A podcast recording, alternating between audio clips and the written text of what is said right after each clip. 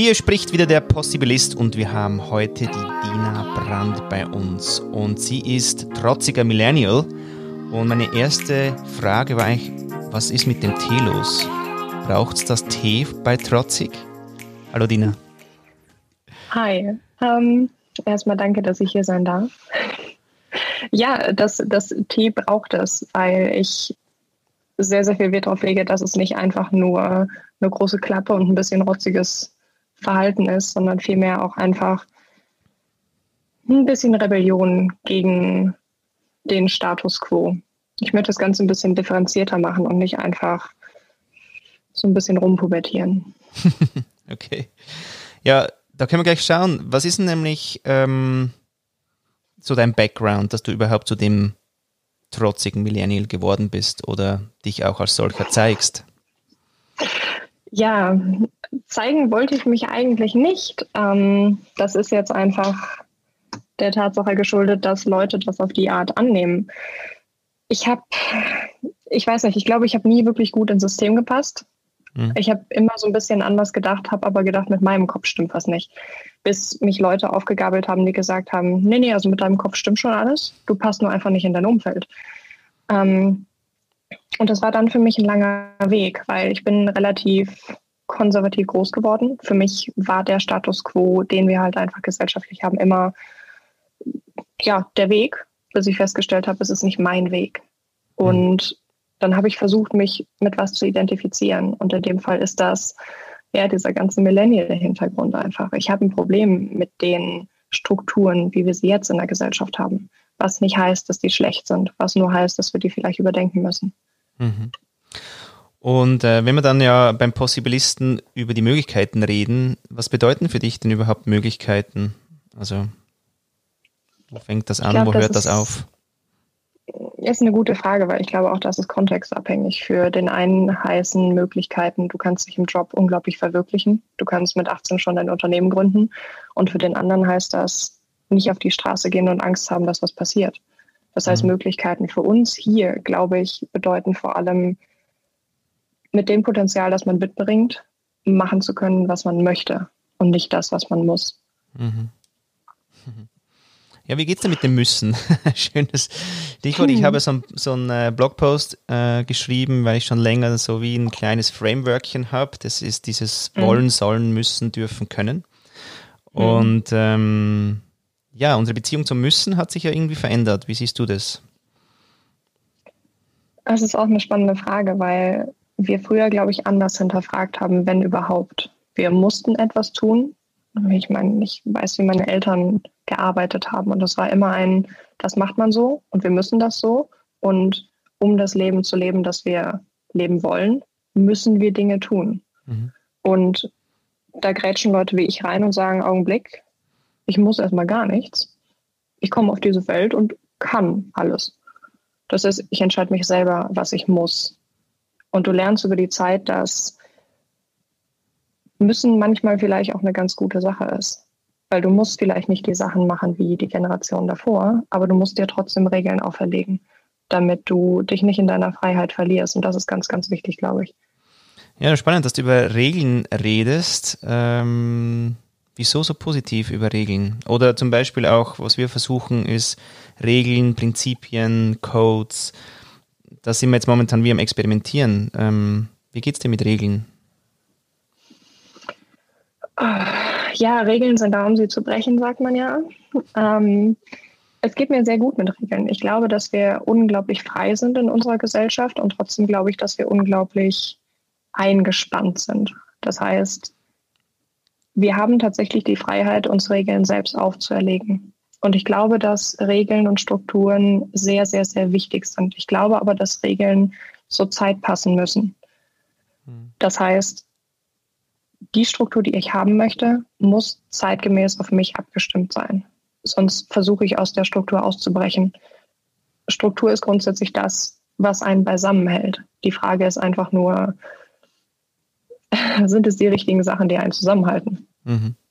Jetzt, wenn du sagst, die Struktur quasi muss zu dir passen, äh, wenn das ja acht Milliarden Menschen sagen, wie schaut dann eine Struktur aus oder wie denkst du, sollte man Struktur verhandeln? äh, sieht katastrophal dann aus, weil wir haben alle andere Vorstellungen von Struktur und Freiheit. Ähm, das ist der Grund, weshalb wir meiner Meinung nach Politik brauchen. Und das ist, glaube ich, auch der Punkt, wo Politik uns heute so ein bisschen fehlt. Denn die ist ja indifferent geworden. Wir haben nicht mehr wirklich ein Leitbild. Ich finde Demokratie super, aber ich glaube, dass die Gesellschaftsform, wie wir sie heute haben, nicht dazu beiträgt, dass wir uns wirklich frei entwickeln können auf einer Basis von, das ist euer Gebiet, auf dem könnt ihr euch auch entwickeln. Wir, wir wollen überall hin. Ich glaube, wenn jeder sagt, ich will, ich will, ich will, kommen wir nirgendwo hin. Mhm. Und ich glaube, hier bräuchten wir Leute, die Richtungen vorgeben. Nur haben wir sowas wie Lehrer heute in unserer Gesellschaft gar nicht mehr. Wir haben mhm. keine Leute, die sich wirklich ja weise dem Volk zeigen. Haben, haben wir nicht mehr. Wir mhm. haben Leute, die reden. Wir haben Leute, die, die coachen. Wir haben Leute, die führen. Wir haben keine Leute, die wirklich weise sind mehr. Mhm. Die Weisheit bringt mich irgendwie auch jetzt doch zur Bildung nochmal schnell. Also, mhm. wie war deine Schulzeit? schnell vorbei, wenn ich jetzt, wenn ich jetzt äh, rückblickend mal drauf schaue. Ich war keine gute Schülerin. Ich habe Lernen immer gefeiert, extrem. Für mich war es das Größte, ein Buch aufzuschlagen oder mein Heft aufzuschlagen und mitzuschreiben. Fand ich so cool. Schulzeit für mich war eine Katastrophe, weil ich ein sehr unverstandenes Kind war und dementsprechend auf Probleme gestoßen bin, wie ich fühle mich nicht gesehen, ich fühle mich nicht gehört. Mhm. Und ich glaube, solche Kinder haben das dann relativ schwierig in das System reinzupassen, denn da kannst du nicht gut mit umgehen, wenn der Kontext das einfach nicht zulässt. Und ich bin sehr dankbar für meine Schulzeit, aber ich würde mir wünschen, dass die Generationen nach mir ein offeneres, ja, einen offeneren Kontext erleben dürften in ihrer Schulzeit. Mhm. Wie gehst du mit Bildung ab jetzt äh, um? Also weißt du, wenn jetzt, äh, es, es, gibt eben noch den Diplomwahn, ja, ähm, für die Karriere muss man ja mhm. wahnsinnig viel Zeug da scheinbar anhäufen und um dann doch keine Sicherheit zu haben. Was ist denn überhaupt an Weiterbildung für dich? Ah, was ist Weiterbildung für mich? Gute Frage. Ich glaube, Weiterbildung heißt automatisch lebenslanges Lernen. Das wird von uns vorausgesetzt. Das ist heute überall Thema. Ich glaube, dass das sehr, sehr, sehr wichtig ist auch, dass du nie aufhörst zu lernen, dass du nicht aufhörst, sobald du ein Diplom oder einen Bachelor oder einen Master oder einen Abschluss jeglicher Art hast, dass du sagst, alles klar, ich bin jetzt ready für den Arbeitsmarkt. Die Leute, die das heute noch so sehen, die leben nicht gestern, die leben vorgestern. Ich glaube, Weiterbildung ist für uns alle extrem wichtig. Ich glaube aber auch, dass es die Möglichkeiten dafür geben muss, sich weiterzubilden. Und ganz ehrlich, wir haben das Internet, wir haben YouTube. Das heißt nicht ohne Grund YouTube University, weil ja, du kannst es dir sparen, zur Uni zu gehen, wenn du weißt, wo du die Inhalte im Internet findest. Und ich spreche jetzt nicht von einem Medizinstudium oder so, auf keinen Fall. Aber wenn du zum Beispiel im Marketing bist oder so, mhm. man, du brauchst nicht studieren. Das ist nicht notwendig mehr. Ja, wenn du jetzt sagst, eben die Möglichkeit haben, um sich weiterzubilden, welche Möglichkeiten nutzt du aktuell für dich? YouTube. Nein, YouTube, ich spreche viel mit anderen Leuten. Mir hilft das extrem, mich auszutauschen, was Perspektiven angeht, weil ich gehe grundsätzlich erstmal davon aus, dass ich recht habe bis mir jemand anders sagt, dass, naja, seine Meinung vielleicht viel besser ist. Und dann fühle ich mich angegriffen. Wie kann der denn auch denken, er hat recht? Und dann kommt man in Kommunikation miteinander. Mhm. Und dann lernt man so viel. Man kann so viel von anderen Leuten lernen. Und ich bin zuweilen sehr stolz und bin tatsächlich der Meinung, ich brauche das nicht mehr. Und dann treffe ich immer wieder Leute, die mich da sehr, sehr, sehr stark auf den Boden der Tatsache zurückholen und halt mir zeigen, dass ich auch erst 26 bin und dass ich die Welt nicht verstanden habe, mhm. aber dass ich sie verstehen will und dass ich deshalb umso mehr verstehen möchte, wie andere Leute denken. Das heißt, Menschen helfen mir extrem bei der Weiterbildung. Mhm. Und welche Möglichkeiten nutzt du aktuell nicht, also vielleicht auch bewusst nicht, nur weil es sie gibt? Ähm, ich studiere zum Beispiel nicht. Ich habe fünf Jahre studiert, drei verschiedene Sachen und nie abgeschlossen. Mhm. Das nutze ich nicht, obwohl mhm. ich die Möglichkeiten hätte, das zu tun.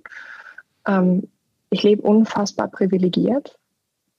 Ich meine, Westeuropa, ich bin eine Frau, ich bin weiß, wenn man das so sagen darf. Es geht mir fantastisch. Ich habe keine Probleme, die ich mir nicht selber mache. Das heißt, alles, was ich an Schwierigkeiten habe, ist irgendwo ein Resultat, das mit meinem Umfeld in Verbindung steht. Wenn ich also sage, ich, ich studiere nicht und daraus ergeben sich Probleme, ja, dann ist es ein selbstgemachtes Problem. Hm. Ich nutze keine normale Bildung, aber ich nutze alles andere, was ich zur Verfügung habe. Ich habe das Internet. Das ist ja böse. Musst du abschalten. Darfst du nicht so viel nutzen, weißt du? Ja. Das ist ungesund. Nutzungsdauer reduzieren. Unbedingt. Ganz ja, brauchen wir Nutzungsregeln. Wir wachsen an unseren Handys fest. Ja, Wahnsinn. Also eine halbe Stunde pro Tag muss reichen. Auf jeden Fall, auf jeden ja. Fall. Wenn du, wenn, wenn ich mit manchen Leuten spreche und frage, wie viel interagiert ihr auf LinkedIn, ja. weil das ist basically, wo ich gerade drauf setzen würde, dann heißt es, ja, ich bin, ich bin morgens kommentiere ich mal ein, zwei Sachen und abends, aber man kann ja auch nicht so viel Zeit dafür machen. Und ich denke mir, ich verstehe euren Punkt. Leider sollte man mehr Zeit dafür machen. Ja. So Jugendliche verbringen neun Stunden am Tag am Handy. Willkommen in Erwachsenenland. Neun Stunden arbeiten normale Leute am Tag. Die Relation einfach. Und mhm. dann heißt es, häng nicht so viel am Handy. Nein, andersrum. Mach dein Handy zu deinem Beruf. Wie bekommst du dein Framework integriert in das, was du eh schon machst? Mhm. Aber das sind Diskussionen, da heißt es ja gut, aber sind wir schon bereit für Technologie? Das interessiert Technologie nicht, ob wir bereit sind. Das heißt, mach dich bereit dafür. Mhm. Und da hast du kein Limit, wo du irgendwie sagst, äh, zu viel Technologie kippt dann irgendwann und die Roboterisierung und die ganze Angst, die jetzt endlich spürbar wird vor der Digitalisierung, weil jetzt kommen ja die Roboter. Vorher war das ja alles irgendwie komisch, Software. Aber jetzt, ja, schauen die noch aus wie wir. Jetzt wird es ja ernst. Jetzt wird es ernst. Also ist deine Beziehung Nein. zur Technologie? Meine Beziehung zu Technologie ist, glaube ich, eine sehr, sehr gute. Denn ich denke, was Roboter extremst lange nicht ersetzen werden, ist menschliche Kommunikation, Wärme, Emotion, Miteinander. Ich glaube, dass Technologie uns in Zukunft die Möglichkeit geben wird, uns kreativer auszuleben. Wirklich Menschen mehr die Möglichkeit gibt, sich selbst zu entfalten. Denn jeder Mensch ist kreativ. Nur verstehen wir Kreativität falsch. Ob du mit Zahlen kreativ bist oder mit Papier oder ob du malen kannst, Musik machst oder ob du einfach gut sprechen kannst, Sachen gut formulieren kannst, ob du Sachen gut weitergeben kannst. Jeder Mensch ist extrem kreativ, aber unser System ist da sehr beschränkt, was das angeht. Wir lehren Kreativität nicht. Wir fördern Kreativität, glaube ich, nicht auf die Art, wie wir es müssten oder könnten oder sollten. Ähm, und ich glaube, dass Automatisierung, Technologie uns nur die Möglichkeit geben wird, uns stärker auszuleben. Mhm. Das heißt aber auch, dass wir erstmal ohne Angst rangehen sollten. Was das für in fünf oder zehn Generationen bedeutet, das, das kann ich nicht sagen und ganz ehrlich, das möchte ich auch nicht sagen. Mhm. Das ist nicht mein Thema. Lustig ist, dass ja immer quasi Technologie oder eben Digitalisierung oder du wächst am Handy an, immer eigentlich nach diesem Naturding gegenübergestellt wird. Und mhm. ich als äh, quasi, ja. ich weiß gar nicht, ich glaube, bei mir äh, fließen Nullen und Einsen durch, durch die Blutadern.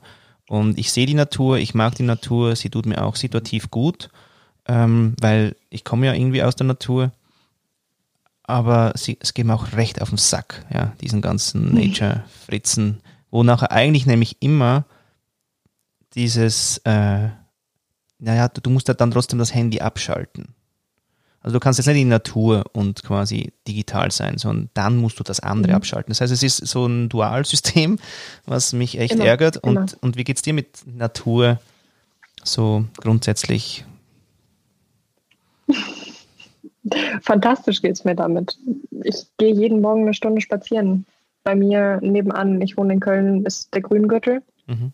Das heißt, ich hole mir jeden Morgen fast immer zur gleichen Uhrzeit meinen Kaffee und gehe eine Stunde spazieren, weil mich das extrem erdet. Ich bin mhm. jemand, der, dem kann eine Stadt eigentlich nicht groß genug sein. Aber was ich brauche, um diese Energie zu entwickeln, ist eine gewisse Erdung. Und das hole ich mir fast jeden Tag. Ob das eine Stunde ist, ob das zwei Stunden sind, das ist für mich extrem wichtig. Und ich bin ein totales Stadtkind. Ich brauche Natur. Jeder Mensch braucht Natur. Geh mal eine Stunde raus und versuche einen Kopf auszumachen. Das hilft auf Dauer unglaublich bei allem. Und was macht dann das Handy in der Zeit? Das ist spannend. Manchmal hänge ich die ganze Zeit dran. Mhm. Manchmal höre ich Podcasts oder Vorträge. Manchmal höre ich Musik und manchmal nehme ich es einfach nur mit, damit ich erreichbar bin. Das ist stark davon abhängig, wonach ich mich fühle. Und hier musst du wieder stark differenzieren, weil hier musst du dich ein bisschen kennen. Wenn du sagst, ich fühle mich danach, die ganze Zeit am Handy zu hängen, ist die Frage, naja, fühlst du dich danach oder bist du süchtig? Mhm. Ähm, das heißt, hier ist es, glaube ich, sehr wichtig, sich mit sich selbst auseinanderzusetzen. Denn das ist morgens super, super produktiv manchmal und manchmal habe ich das Bedürfnis, einfach nur rauszugehen und mir ein bisschen anzuhören, wie die Vögel singen. So, mhm. das ist abhängig von, von der Situation. Jetzt äh, erklärst du ja deine Generation, also die Millennials. Mhm. Und wie erklärst du die? Oder, oder warum hast du das Gefühl, dass du Erklärungsbedarf hast? Zwei Fragen. Ja, die, die hängen aber zusammen, denn ich erkläre die vor allem mit einer großen Klappe. Ich glaube, dass Provokation sehr, sehr gut funktioniert, um Leute wach zu machen, weil da stößt mir jemand vor den Kopf. Da kann ich nicht weiter schlafen. Zum anderen finde ich das sehr, sehr wichtig, wirklich in einen offenen Dialog zu, zu treten. Denn ich sehe mich stellvertretend für die Generationen, die nach mir kommen. Und ich glaube, dass sogar ich schon zu alt bin, um für vielleicht eine Gen Z zu sprechen. Aber ich glaube, es ist sehr wichtig, dass wir dahingehend in Dialog treten, weil ich sehe, dass viele Situationen unserer Generation gar nicht mehr gerecht werden. Viele Kontexte in Hinsicht auf Arbeit, Führung. Da haben Millennials nicht wirklich ein Sprachrohr. Da heißt es nur von den Medien, Millennials sind unmotiviert, Millennials sind depressiv, Millennials wissen nicht, wohin mit sich. Und ich sage, nein, sind sie nicht. Sind sie auch. Aber reduziert die nicht auf die negativen Eigenschaften, weil die sind auch hochmotiviert, die sind blitzgescheit, die sind mehr oder weniger komplett groß geworden mit Technologie. Das sind fantastische Menschen, wenn ihr die zu nehmen wisst. Und nur weil jemand keinen Zugang hat zu einer gemeinsamen Kommunikation, heißt das nicht, dass der nicht willens wäre, zu kommunizieren. Hier ist immer die Frage, wie werden wir adressiert? Und ich glaube, dass wir das als Gesellschaft noch nicht gut gelöst haben, so intergenerationelle Kommunikation. Mhm. Und hier möchte ich ein bisschen was tun. Hier möchte ich mehr ein Bindeglied sein zwischen den Generationen, weil ich sehe, dass wir unfassbare Schwierigkeiten haben, aufeinander zuzugehen. Und wie machst du das konkret? Also wie muss man sich das vorstellen? Eröffnest du den Dialog oder, oder reagierst du eher oder mischst du dich ein mhm. oder was sind so deine Vorgehensweisen da? Das kommt auch ein bisschen auf den Kontext an, weil auf LinkedIn poste ich lustige Slides, in Diskussionen integriere ich mich. Grundsätzlich war ich immer eher introvertiert, glaube ich. Mittlerweile eröffne ich Gespräche, was das angeht. Mittlerweile gehe ich aktiv in Gespräche rein und ich habe eine große Klappe. Nicht, weil ich respektlos sein möchte, sondern weil ich glaube, dass mal jemand Dinge sagen muss. Und ich finde das super, super wertvoll. Ob das in einem Gespräch ist, ob das im Unternehmenskontext ist, mit Führungskräften, dass man versucht, einfach einen gemeinsamen Konsens zu finden. Ob das auf LinkedIn witzige Bilder sind mit, hey, so und so macht man es nicht. Mhm. Was auch immer notwendig ist, um hier in Kommunikation zu treten, mache ich. Und hast du ähm, also ich meine, meine Schwierigkeitsgeneration sind die weißen alten Männer. Ich bin ja auch schon eigentlich quasi wie eine Generation für dich. Also ich könnte ja auch schon für dich die zähe Abteilung sein, ja. Also die Gen X, ja, irgendwie auch X, ja. gut, gut wohlstandsgelähmt. Ähm, jetzt so dazwischen, ja, die Alten lassen uns noch nicht hin. Ähm, die Ideen sind vielleicht so mittelneu Ähm, mhm. Das Männerbild ist scheiß alt. Ähm, boah, ja, also ich ist jetzt nicht so, dass wir, aber mhm. uns, uns fahrt es gerade gut ein. Ähm, wir haben die Midlife Crisis um zehn Jahre vorverschoben. Vielleicht ist das schon mal eine gute Entwicklung. Aber jetzt da quasi, vielleicht hilft es ja, gell? Heißt aber vielleicht auch nur, dass man die Harley einfach schon mit 35 kaufen. Also ich weiß es noch nicht, ob es wirklich auf, Nun. Naja, aufs Bewusstsein einzahlt. Vielleicht einfach der Konsum verschiebt sich. Nein, nein, da bin ich schon zuversichtlicher. Aber was ich halt merke, ist wirklich, dass momentan immer wieder eben die weißen alten Männer mit ihren Haltungen und Themen äh, mich extrem triggern und ich mhm. nicht so den Umgang finde. Ich weiß es echt nicht, außer einfach, weißt was, halt die Fresse, steh, stell dich mal zurück, hör mal zu. Ähm, mhm und lass mich mal machen. Sie sagen wiederum, äh, du willst immer nur machen, hast aber könntest auch mal zuhören, was wir schon an, an Wissen haben. Oder auch mhm. ich wieder sagen kann, ja, das Wissen äh, ist aber ähm, pff, gar, gar nicht mehr äh, à jour, ja, es ist eigentlich, muss ich dir zuerst erklären, was eigentlich abgeht, damit du dann sagen kannst, was mhm. bla bla. Also, puh, ja, nicht easy.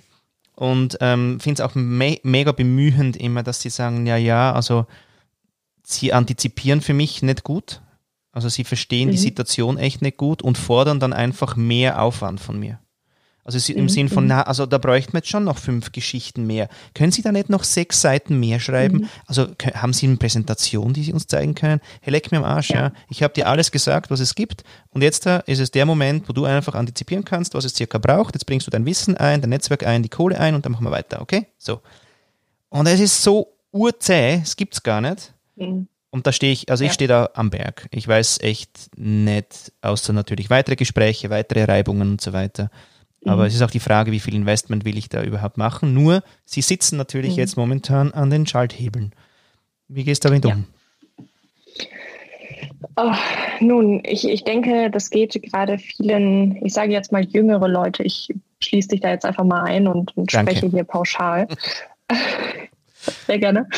Ähm, ich denke, das ist ein Konflikt, der gerade sehr, sehr, sehr aktuell ist. Ähm, denn alleine, wenn wir von sowas wie Digitalisierung sprechen, wenn wir von, von, von Tools am Arbeitsplatz sprechen, dann heißt es, ihr habt doch die E-Mails, um miteinander zu kommunizieren. Und ich sage, Moment, wir haben 15 Tools, um miteinander zu kommunizieren. Ja, aber das ist so kompliziert. Nee, das ist nicht kompliziert. Das ist kompliziert, weil du es noch nie gemacht hast. Mhm. Weißt du, was dabei hilft? Machen, mhm. ausprobieren, lernen.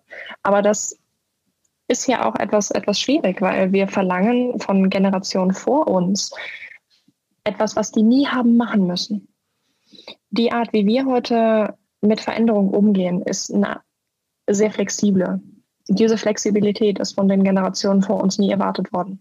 Von denen ist eine solide Verhaltensweise erwartet worden.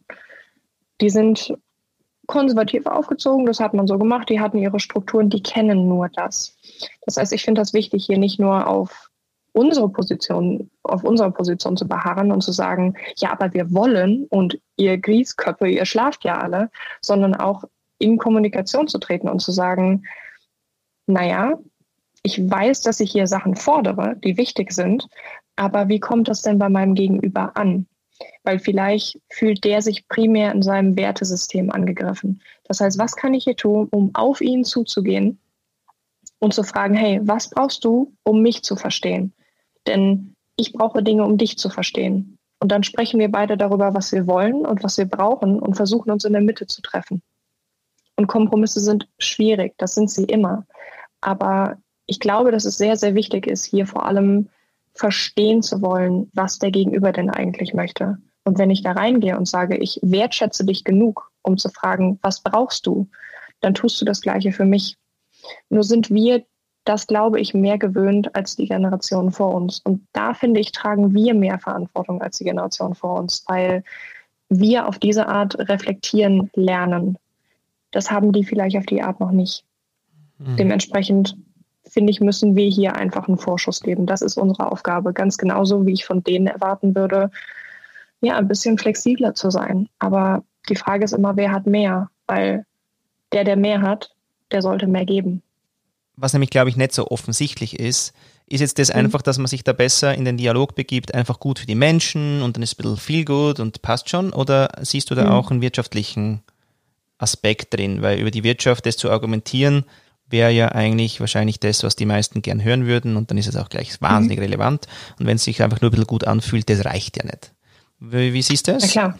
Also. Ich, ich glaube, Wirtschaftlichkeit ist ein riesiger Faktor, denn wir leben halt einfach im Kapitalismus und wir dürfen hier nicht nur fragen, was ja macht, dass wir uns gut fühlen, sondern was trägt auch dazu bei, dass wir uns in irgendeiner Form weiterentwickeln oder davon leben können. Ähm, ich glaube, dass ein gutes Miteinander in einem Unternehmen massiv dazu beiträgt, wie dieses Unternehmen performt. Denn ich sehe das jetzt bei meinem Vater in der Firma. Die sind gekauft worden und er sagt immer, ja, die Amis, ähm, die rationalisieren uns alle weg. Und das demoralisiert ein Team unglaublich. Da findet keine Kommunikation statt. Mhm. Ähm, da kommen jüngere Chefs zu Leuten, die schon seit 20 Jahren im Unternehmen sind und streichen einfach Stellen. Sprechen nicht groß, können nicht groß führen. In dem Fall ist es halt jüngerer Chef und kein älterer Chef, aber es ist trotzdem ein Konflikt zwischen, zwischen Generationen. Mhm. Ich denke, dass Kommunikation, ob das zwischen Generationen oder zwischen grundsätzlich Menschen ist, extrem dazu beiträgt, wenn sie sich verbessert, dass Unternehmen davon profitieren. Ich glaube, das ist sehr, sehr wichtig, weil nicht nur trägt das zur Moral bei im ganzen Team, es ist auch, man fühlt sich wohler, man tut etwas lieber. Die Identifikation mit den Menschen und dem Unternehmen steigt um ein Vielfaches. Wenn ich gerne zur Arbeit gehe, gerne arbeite, produktiv mit meinem Team arbeite, egal wie alt die Leute sind, dann dann kann ich auch mehr Leistung bringen. Ich bin motivierter. Ich habe mehr Bock drauf einfach. Das ist sehr, sehr, sehr wichtig. Und ich glaube, dass das in Zahlen noch gar nicht so messbar ist. Ne? Wir brauchen ja mal Zahlen, Daten, Fakten für alles, damit wir es wissenschaftlich auch wirklich belegen können. Das hat ja auch alles seine, seine Legitimation. Mhm. Keine Frage. Das hat seine Berechtigung. Aber ich glaube, dass wir hier ein bisschen an Menschlichkeit verloren haben zugunsten von wie können wir immer alles effektiver gestalten? Naja, wie können wir es menschlicher gestalten, damit es effektiver wird, ist vielleicht eine Frage, die wir uns in Zukunft auch stellen sollten. Mhm. Wie siehst du die Rolle der Frau? Äh, Sheryl Sandberg hat ja mal gesagt, man ruled the world, it didn't go that well. Ähm, ich habe so ein bisschen romantische Vorstellungen von wirklich so praktisch back to female choice äh, ob mhm. jetzt in der Fortpflanzung genauso wie auch äh, jetzt mal wirtschaftlich oder einfach den Beitrag mhm. für die Welt.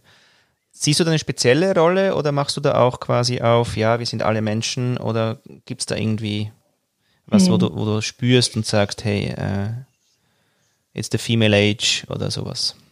Mhm. Unglaublich spannendes Thema. Ähm, ein Thema, mit dem man sich, glaube ich, sehr, sehr differenziert auseinandersetzen muss.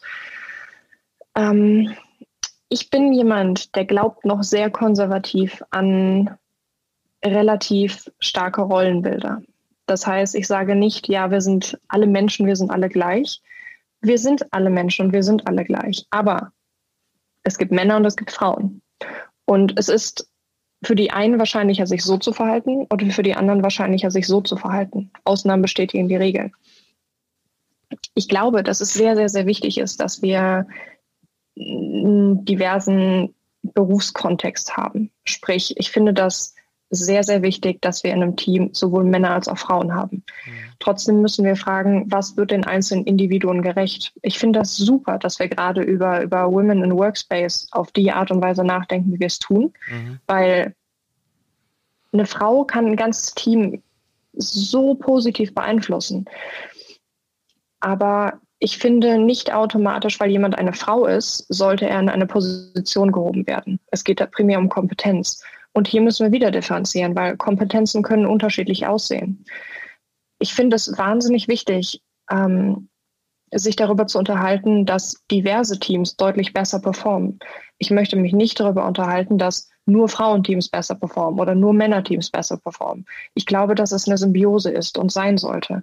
Und hier nicht pro forma am Geschlecht festgehalten werden sollte, sondern vielmehr gefragt wird, okay, wo sind eure Stärken? Wo sind eure Schwächen? und zu versuchen, dem ganzen Kontext hier mehr gerecht zu werden. Ich persönlich habe immer gedacht, ich bin ein krasser Workaholic und ich bin mehr, mehr männlich im ganzen Workspace unterwegs. Und ich lerne mittlerweile, dass, naja, du kannst auch ein weiblicher Workaholic sein mhm. Und nicht denken wie ein Mann. Kreativität ist für mich etwas, da lebe ich mich aus, extrem und da brenne ich für. Aber ich muss nicht arbeiten wie ein Kerl. Mhm. Und hier einfach ein bisschen differenzierter zu schauen, wie sieht denn, wie sieht denn Arbeit für, für eine Frau aus? Wie sieht Arbeit für einen Mann aus? Wie sieht Arbeit für beide aus? Wo profitieren sie voneinander? Und nicht nur, wo stellt der Mann sich über die Frau? Wo hat die Frau Vorteile dem Mann gegenüber? Ja. Ich, ich finde halt einfach, das ist super rückständig. Ich finde das toll, dass wir uns jetzt wirklich über, über Female Workspaces unterhalten. Aber es ist mir nicht ganzheitlich genug. Ja. Denn ich finde, Kompetenz ist ausschlaggebend, Empathie ist ausschlaggebend, Integrität, Courage. Und das finde ich wichtiger, als zu fragen, wie können wir da noch eine Frau reinbringen, damit das quotentechnisch besser aussieht. Ist scheiße, ganz ehrlich. Wenn sie dahin gehört, gehört sie dahin. Und wenn sie da nicht die Kompetenzen hat, dann gehört sie vielleicht woanders hin. Gleiches gilt für einen Mann. Ist der nicht kompetent für die Stelle, wird der nicht eingesetzt. Ja das wiederum läuft. ein bisschen radikal. Ja, ja. Da kann man aber noch mehr, glaube ich, noch, noch radikaler werden, weil durch das, dass die ganzen Männer praktisch Netzwerke einfach so, so gut funktionieren, ist dieses Argument mit, mit der Kompetenz ja auch immer der Frauenkiller. Und wenn du die Frau natürlich Leider, ja. mal zu Hause lässt, weil es nämlich einfach das mit dem Kinderaufziehen halt jetzt immer noch nicht so easy organisiert ist mit den Kitas, je nach Land. Also in, der, in der, Schweiz ja. diskutieren Wahnsinn. wir ja immer noch um Vaterschafts Vaterschaftsurlaub von zwei Wochen neu, von einem Tag auf zwei Wochen, Achtung. Ähm, wobei Schweden ja ge gefühlte drei Jahre hat, äh, über, pro Kind über, keine Ahnung, Monate lang. Auf jeden Fall, ähm, glaube ich eben, es ist, ist heikel mit der Kompetenzkeule, weil es gibt nämlich viele mhm. Frauen, die auch einfach Bock haben. Aber die Chance der mhm. Kompetenz auf, des Kompetenzaufbaus, den es dann vielleicht braucht, gar nicht hatten. Weil sie sich halt entschieden haben für die mhm. Fürsorge mhm. für die Kinder. Und deswegen, äh, ja, also finde ich dann doch, nimm mal die Quotenfrau rein, wenn du so willst. Mhm. Und die ist ja nicht die mhm. schlechteste. Also es kann gar nicht sein. Sie, sie, hat ja irgendwie Lust auf was. Also sie mhm. bewirbt sich ja nicht auf einen Shit. Also nehme ich mal an, ja, je nach Branche, klar, keine klar. Ahnung. Aber im Sinn von, wenn man auch spürt, sie will, aber sie hat die Kompetenzen mhm. nicht und jetzt ist da ein Typ, der hat mega Kompetenzen, will aber vielleicht nur halb so. Das ist ja schon, mhm. also Recruiting wird schon trickier und ich glaube, dort wird es durchaus ja. eine Haltung brauchen von irgendwie ein bisschen Quotendenken, ohne dass mhm. man es jetzt vielleicht gleich in, in, den Gesetzen verankern oder so, aber, mhm. aber dass überhaupt mal Frauen reinströmen können. Ja? Und solange die Frauen nicht reinströmen können, können wir Männer uns nämlich auch nicht zurücknehmen, weil wir immer sagen können, naja, wir sind halt kompetenter. Naja, wenn du äh, Wir haben ja unseren Space. Warum sollen wir da frei machen? Ja, ja und wenn ich zehn Jahre, äh, zehn Jahre, zehn Jahre Zeit hatte, meine Kompetenz zu schärfen und eben nichts zu Hause gemacht habe und nicht mhm. Zeit mhm. in dem Sinn in was anderes investiert habe, dass ich eben nicht in die Kompetenz investiere mhm. nur, das ist einfach auch nicht fair.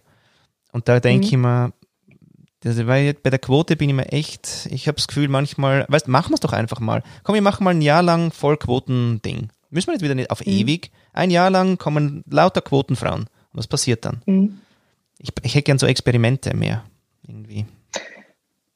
Ich, ich verstehe deinen Punkt absolut und das ist ein sehr, sehr guter Punkt zu sagen, nun, wenn eine Frau zehn Jahre aufs Kind aufgepasst hat, dann hat die nicht die Kompetenz wie ein Mann.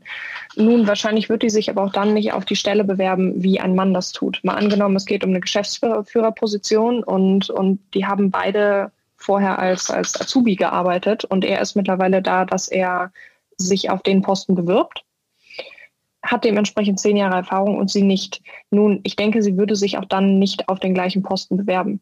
Die Frage ist, wie können wir es Frauen möglich machen, die Kinder bekommen oder ja, doch primär Kinder, weil, naja, wir sind ja auch die Einzigen, die das können. Ähm, wie können wir es den Frauen einfacher machen, Kompetenz zu erlangen, die Jobs möglich oder zugänglich macht wie für Männer? Denn ich finde es doch durchaus wichtig, dass wir hier Stellen nach Kompetenz besetzen. Aber ich finde das auch wichtig, dass wir hier differenzieren. Denn wie du schon sagst, wenn jemand nicht die Möglichkeit hat, Kompetenz aufzubauen, dann können wir nicht immer argumentieren mit, ja, du bist nicht kompetent genug. Dann mhm. müssen wir ganz genauso den Part, der inkompetent ist, sage ich jetzt mal, müssen wir den fördern. Und hier sage ich, finde find ich das so wichtig, dass wir, dass wir auf die einzelnen Bedürfnisse mehr eingehen. Denn eine Frau hat einfach auf natürliche Art und Weise vielleicht eine andere Führungskompetenz als ein Mann. Und deshalb finde ich diverse Teams einfach sehr, sehr, sehr wichtig. Mhm. Ich sage nicht, Frauen können nicht führen oder Männer müssen nur führen. Nein, ich sage, dass die beiden voneinander unglaublich profitieren können. Deshalb, ich verstehe deinen Ansatz und ich fände das, glaube ich, auch sehr, sehr spannend. Nur würde ich vielleicht eher sagen, es ist schade, dass wir Quotenfrauen brauchen, anstatt uns direkt dahin zu begeben, wo mhm. wir fragen, wie können wir Frauen auf die Art fördern, wie Männer sich selber fördern. Nicht einfach pro forma, weil eine Quotenfrau, die im Team sitzt, die wird von einem Mann niemals ernst genommen werden. Ja. Aber wenn wir es geschafft haben, die kompetent zu machen, dann holt die sich den Respekt. Ja, ja der Stempel hilft nicht. Da bin ich voll bei dir. Deswegen habe ich vorher gemeint, mhm. bei, beim Recruiting, das ist vielleicht ein, ein schleichender Aspekt ist, oder? Den einfach die ja. Recruiter reinnehmen, ohne dass man den Stempel drauf macht.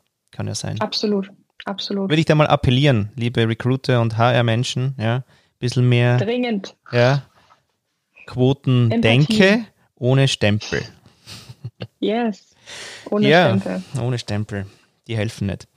Du, letzte Frage. Also, welche Möglichkeiten wünschst du dir für dich persönlich auch oder auch für die Welt? Das ist eine sehr tiefe Frage. Ähm, für mich selber, welche Möglichkeiten wünsche ich mir? Ich wünsche mir die Möglichkeit, meiner Verantwortung gerecht zu werden. In dem Moment, wo ich die Möglichkeit habe, für andere Leute zu sprechen, habe ich automatisch die Verantwortung, gut für diese Leute zu sprechen.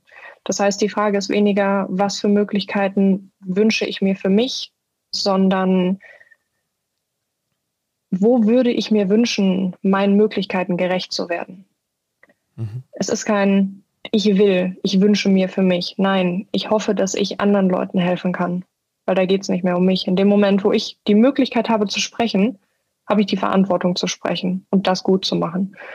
Ähm, für die Welt, du ganz ehrlich, das ist eine sehr, sehr komplexe, diepe Frage auf die ich, glaube ich, so gar nicht antworten kann. Da würde ich mir nicht anmaßen, dass ich hier wirklich eine, eine gute Antwort drauf habe, die nicht ungefähr zweieinhalb Stunden dauert. okay, aber weißt du aus dem Bauch?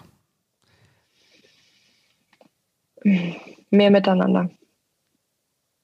Siehst, waren zweieinhalb Sekunden nicht einmal. Geht. Und ist draußen. Ist wichtig, dass es draußen ist. Mehr miteinander. Schön. Danke, dass wir miteinander das Gespräch haben konnten, Dina. Äh, ich danke dir, Flo. Die trotzige Millennial, so trotzig habe ich jetzt gar nicht erlebt, aber waren ein paar geile Ansagen drin. Muss ich eigentlich auf, okay. auf LinkedIn, weißt du, als, als, muss ich irgendwie dich noch speziell flaggen, dass ich dich wirklich in meiner Ding habe, in meiner Timeline oder?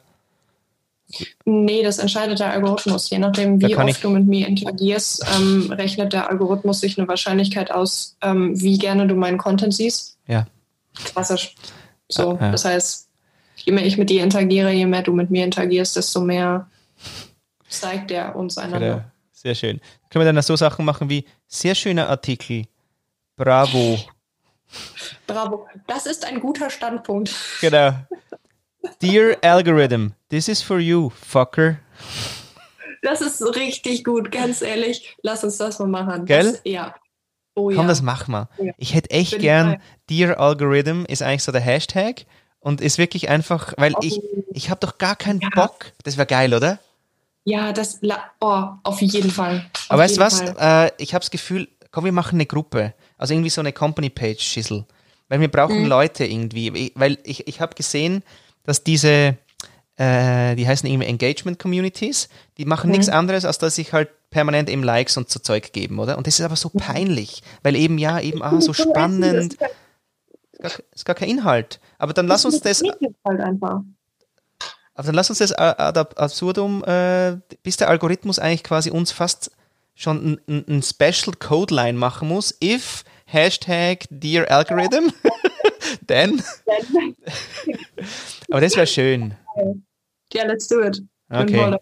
Also gut, ich, ich mache mal so ein Ding auf und nachher spreaden wir mal und ähm, ja, weil hey, es muss Spaß rein. Der, der Stock im Arsch geht dringend, nicht. Dringend, dringend. Ey, LinkedIn Deutschland, LinkedIn Schweiz, Schweiz, Schweiz LinkedIn, Österreich LinkedIn, die brauchen alle mal ein bisschen Spaß an den Backen, ganz ehrlich. So, Mann, Leute. Ah, sehr geil. Ja, cool. Okay, also jetzt wirklich. Tschüss. So, jetzt wirklich. Nur vielen, vielen Dank, dass du mich hattest. Hey. Ganz, ganz toll. Mega. Ciao. ciao. ciao.